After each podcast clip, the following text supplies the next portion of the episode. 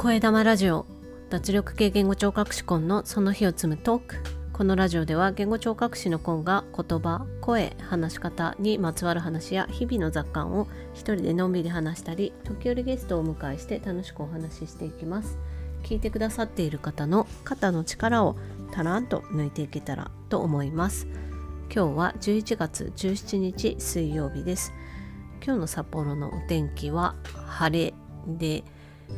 気温は最高気温が9度最低気温が2度ということで最低気温がねぐっと低くってそろそろ雪が降るんじゃないかどうかっていうような天気予報もね出てきてるということで冬支度本当にね心構えもそして物理的にもね暖かいものを揃えておきたいなというふうに本当に日に日に思っております。声玉ラジオは日替わりでテーマを書いてお話ししています。月曜日は声、火曜日は私のビジネスジャーニー、水曜日はブックレビュー、木曜日は話し方、金曜日は雑談、土曜日は北海道や札幌に関すること、そして日曜日はお休みをいただいています。今日は水曜日ということでブックレビューの日です。今日ご紹介する本は欲しいの本質人を動かす隠れた心理インサイトの見つけ方という本になります。大松隆弘さんと肌博之さんがお二人で書かれまして株式会社宣伝会議というところから2017年12月に出版された本です。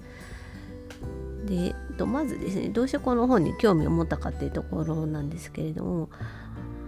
まあ私が自分でねオンラインサービスっていうものを始めてみるっていうことをねやってはいるんですけど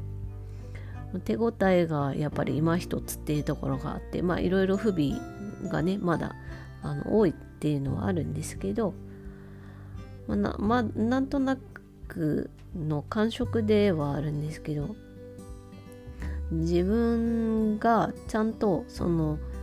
ニーズみたいなところを捉えているのかっていうとこがねうんなんかわかんないなっていうのがあってですね本当に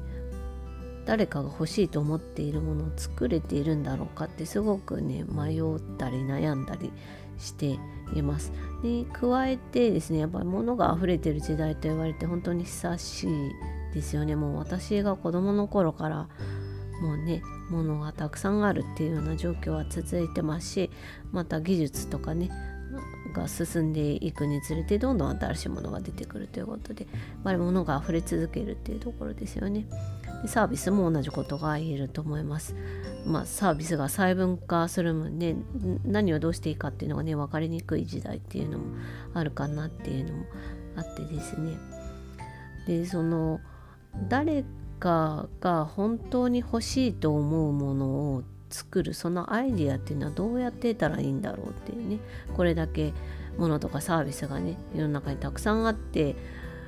もうそれはない新しいものだって言われることがね少ないと思うんですけどでもそれを作っていかないことには自分の存在価値っていうのがねやっぱりこう新しく何かサービス始めるっていう面ではね難しいかなっていうところもあってどうやったら心に響くものだったりサービスを作れるようになるんだろうかっていうのはすごく考えていてでそんな時にですね、まあ、Kindle Unlimited にこの本あるんですけど なんとなくバーって見た時にね出てきたっていうことでうんなんか推薦しますみたいなあの Amazon のそういうこのあなたの閲覧履歴からみたいなとこから出てきたんじゃないかなと思うんですけど、も、この本のねタイトル「その欲しい」の本質っていうその本質っていう部分にねちょっと心が動きましてこの本読んでみようかなと思って今回ご紹介することにしました。でこの著者のえー、お二人についてねお一人ずつご紹介しようかなと思うんですけど本の中にねあのお二人のプロフィールについてはあまり触れられていなくて明記もされていないので詳しいことがねちょっとわからないんですけれどもまずはあの著者の大松隆弘さんという方は広告会社で働かれた後にご自身で株式会社デコムという会社を作られてでそちらでインサイトリサーチによるアイデア開発ということを中心に活動されていると。いうふうにねインターネット上で情報が出ていますそれから羽田博之さんという著者の方も大学卒業された後に大手広告会社に入られて活動された後独立されてでとプロモーション戦略とか企画っていうことをされてでお二人とも本を書かれあの他にもねご著書があるということででまあこの本はおそらくお二人が書かれてる本の中でも何て言うかあの割と古めというかねまあ先に書かれた本なんだろうなというようなのがね記録を見てても思うんですけどちょっと本当のところは分かりませんが。でまずですねこの本のタイトルの中に「インサイト」っていう言葉があるんですけどこれあまり聞き慣れないかなと思うんです。インサイトっていうことはご存知の方いらっしゃいますかね？私はこの本読あのタイトルを見てね初めてこうそのものを売ったり作ったりするっていうこととインサイトっていう言葉がねつながるっていうのを知ったんですけど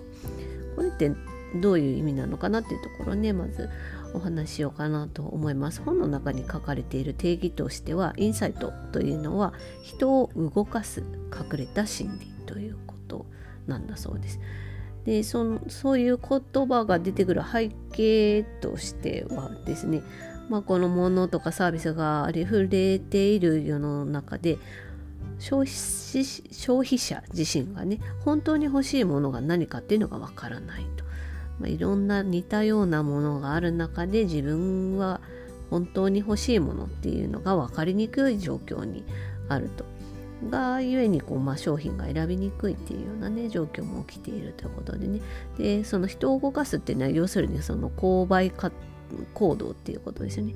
物を買うサービスを買うっていうところに動かないことには物が売れないということでそのためにはやっぱりその何が欲しいかっていうものを知らないといけないわけなんですけどこの本のね一節で一番印象的な言葉がね次の一節なんですけど消費者は自分の行動をさ正しく説明できない何が欲しいかっていうこともあの言葉としてねちゃんと言い表すことができないっていうことがねあるそうなんですよね。で実際の例としてマクドナルドの例がこの本で挙げられてましてであの消費者にねアンケートを取ると健康志向の強い回答が出てくると。サラダみたいなものがあったらいいとかねもっとあの野菜が食べたいみたいな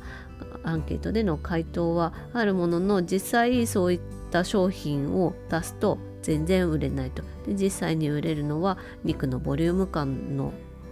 あの強めの商品が売れると。そういったハンバーガーがね。やっぱりハンバーガーらしいハンバーガーというものが売れるっていうところからやあの本当に欲しいそこで買うっていうものがねどういうものかっていうのは消費者自身では言葉にしにくいことだからリサーチとかねそういったものを重ねることによって本当に何が欲しいかっていうものを売る側側に見つけていかなきゃいけないっていう状況があるっていうようなころからインサイトっていうそのニーズに応えるっていうのではなくってさらにその奥に隠れているインサイトを見つける必要があるっていうのがこの本の主張ですね。ででじゃあそのインサイトって隠れているから簡単には見つからないわけででどうやって見つけるんだっていうことになるわけですけどその、うんと、分解の仕方っていうんですかねインサイトにも要素がありそしてタイプがあると。何て言ったらいいんだろう。要素っていうのが、まあ、軸みたいなものとしたらタイプっていうのが分類みたいな感じですかね。でその要素4要素ある4つ要素があるということでまずはシーン場面ですね。それからドライバーという表現をしてますけども直接的要因それからバックグラウンド背景ですねそしてエモーションという4つの要素があるそうなんですけれどもこの4つの要素がどう作用し合うかっていうとまあ、エモーションっていうのは気分っていうふうに言われてるんですけど要するにどうなりたいかっていうことになると私は解釈したんですけど読んでる中で。そのどうなりたいかの部分だったりそのそういう気分だったりねものがどんな場面で起きてその気分を起こさせたものの直接直接的な要因としてはどういうことなのかそしてその背景にはどんなことがねあるのかっていうことをよく分析しなければいけないというのがねインサイトの見つけ方っていうことみたいですね。でさらにですねそのインサイトっていうものが3つのタイプに分けられるということも理解してなきゃいけないということです。このタイプがですね一つは価値、まあ、ポジティブな結果を作るもの2つ目は不満なんですけれどもこのネガティブな状況をね変えたいっていうことのインサイトいうことですね。それから3つ目が未充足欲求ということでこういうふうになったらいいのになっていう思いにあるインサイトっていうことででインサイトはこの3つのどれかに必ず当てはまるというふうにこの本では書かれていますね。でその他そのインサイトを見つけるためのリサーチの方法だったりインサイトの読み解く際のポイントであったりとかそ見つけたインサイトからどうやって具体的にアイデアにしていくか、まあ、商品にしていくかっていうところも本の中ではね説明されているんですけれども、まあ、今回私がこの本を読んだ中でなんていうか気づきを得られたの。は特に前半の方ですかね。そのインサイトっていうものがどういうものかっていうのとそのインサイトを見つけるっていう必要があるっていうそのバックグラウンドみたいなところがね自分の中では響いたかなって思っています。特にですねこの本読んで思ったのが私が見てる視野ってやっぱ狭いなっていうところでどうしてそう思うかっていうとですねまあそのインサイトの4つの要素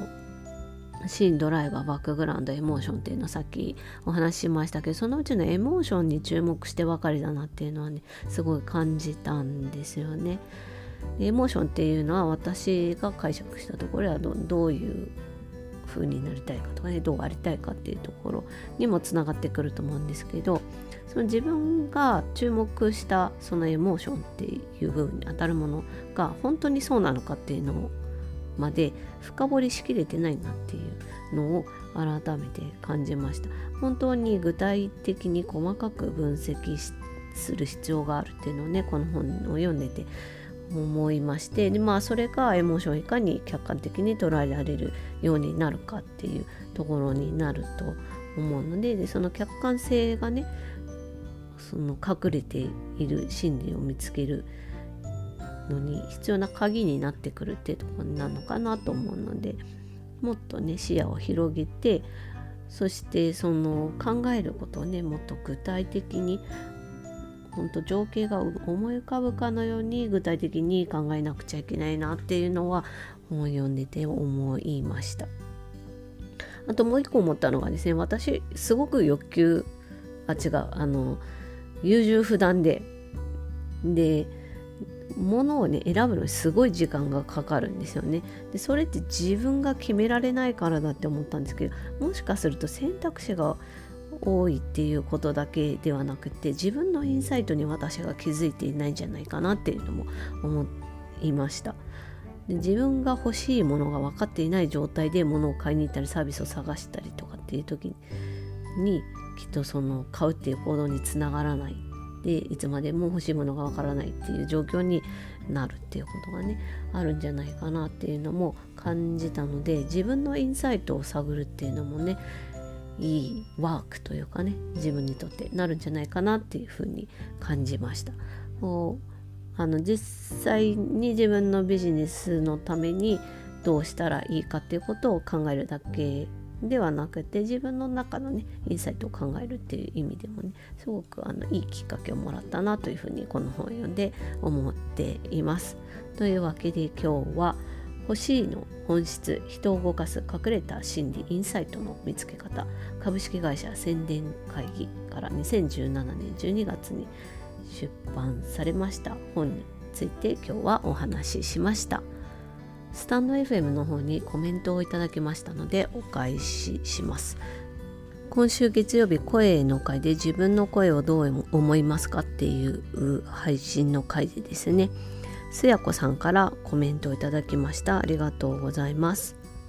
本編の話ではなくてすみません。コンさん150センチないんですね。意外。私も最近自分の声が嫌いではない。くらいまで意識が変わってきました。好きになれたら素敵なことだなと思います。ということでせやこさんありがとうございます。